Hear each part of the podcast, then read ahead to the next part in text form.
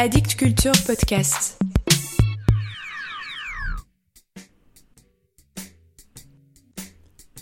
Salut à vous. Si vous n'êtes pas encore redescendu de l'Olympe, c'est le moment d'écouter Mort à la poésie. Mort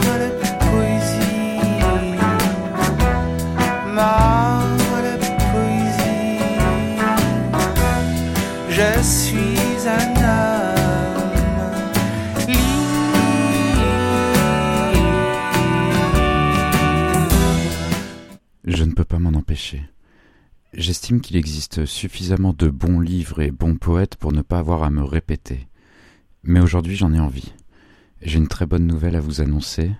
Cette semaine paraît en poche une sélection des poèmes et anti-poèmes de Nicanor Parra, ce poète chilien qui fut ma grande révélation de l'année 2017. J'en avais parlé dans la première saison de Mort à la poésie sur Ernest, j'en remets une couche aujourd'hui.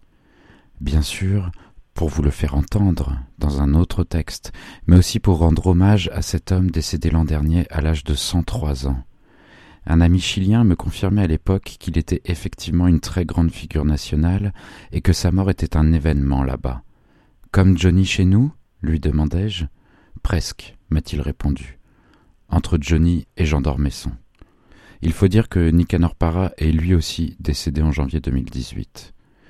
Je suis parfois chauvin, mais là j'ai franchement choisi mon camp, celui de la folie, de l'irrévérence et de la révolte incarnée par Nicanor Parra. Cette anthologie traduite par Bernard Potra est aujourd'hui rééditée chez Point Seuil. Elle n'est qu'un condensé du gros volume paru il y a deux ans, mais si les 34 euros et 700 pages vous faisaient peur, vous serez sans doute plus serein avec moins de 200 pages pour 6,90 euros. Pardon de parler d'argent et de nombre de pages, c'est vulgaire, je sais, mais les bourses sont vides, mon bon monsieur. 34 euros dans un recueil de poésie, c'est une somme. Et comme vous allez l'entendre, la poésie est un produit de première nécessité. Bon, passons tout de suite au texte. Il vaut mieux qu'un long discours. Nicanor Parra l'a écrit en 1963 et l'a intitulé Manifeste. Vous allez tout de suite comprendre pourquoi. Manifeste. Mesdames et messieurs, voici notre dernier mot, notre premier et dernier mot. Les poètes sont descendus de l'Olympe. Pour nos aînés, la poésie fut un objet de luxe, mais pour nous c'est un article de première nécessité. Nous ne pouvons pas vivre sans poésie.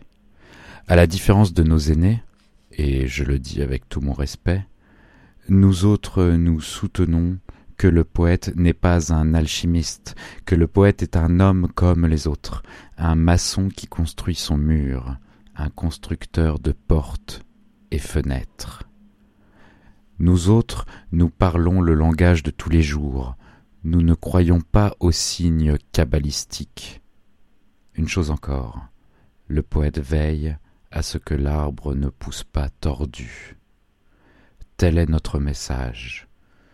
Nous dénonçons le poète démurge, le poète cafard, le poète rat de bibliothèque. Tous ces messieurs, et je le dis avec bien du respect, doivent être poursuivis et jugés pour construction de châteaux en Espagne, pour gaspillage de temps et d'espace à rédiger des sonnets à la lune, pour agencement de mots au hasard à la dernière mode de Paris. Pour nous autres, non. La pensée ne naît pas dans la bouche, elle naît au cœur du cœur. Nous autres, nous répudions la poésie à lunettes noires, la poésie de cap et d'épée, la poésie à chapeau mou. Par contre, à notre faveur, la poésie à l'œil nu, la poésie torse nu, la poésie tête nue. Nous ne croyons pas aux nymphes ni aux tritons. La poésie, ça doit être ceci, une fille entourée d'épis, ou bien n'être absolument rien. Bien.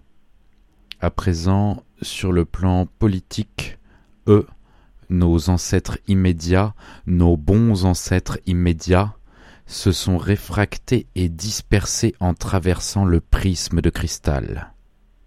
Quelques-uns, peu, sont devenus communistes. J'ignore s'ils le furent réellement.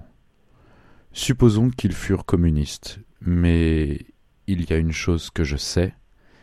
Ils n'ont pas été des poètes populaires, ils ont été d'incurables poètes bourgeois. Il faut dire les choses comme elles sont.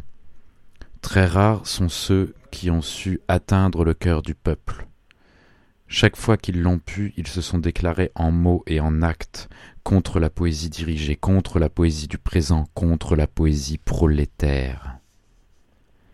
Admettons qu'ils furent communistes, mais leur poésie ce fut un désastre, surréalisme de seconde main, décadentisme de troisième main, vieille planche rendue par la mer poésie adjective, poésie nasale et gutturale, poésie arbitraire, poésie copiée dans les livres, poésie fondée sur la révolution de la parole quand il fallait la fonder sur la révolution des idées. Poésie de cercle vicieux pour une demi-douzaine d'élus. Liberté d'expression absolue.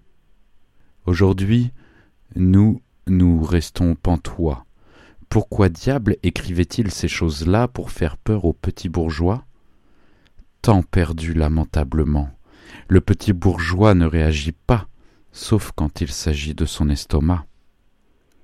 Alors, lui faire peur avec des poésies? La situation, la voici. Alors que était pour une poésie du crépuscule, pour une poésie de la nuit, nous autres nous défendons la poésie de l'aurore. C'est ça notre message. Les splendeurs de la poésie doivent parvenir à tout un chacun. De la poésie, il y en aura pour tout le monde. C'est tout, camarades. Nous autres nous condamnons, et je le dis avec tout mon respect, la poésie de petits dieux, la poésie de vaches sacrées, la poésie de taureaux furieux.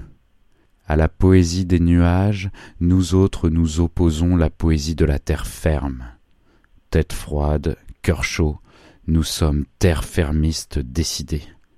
À la poésie de café, la poésie de la nature, à la poésie de salon, la poésie de la place publique, la poésie de protestation sociale. Les poètes sont descendus de l'Olympe. Voilà pour aujourd'hui.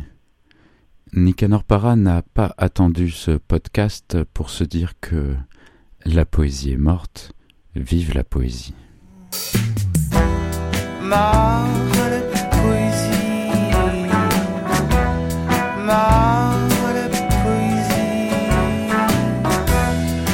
Poésie. Je suis un homme.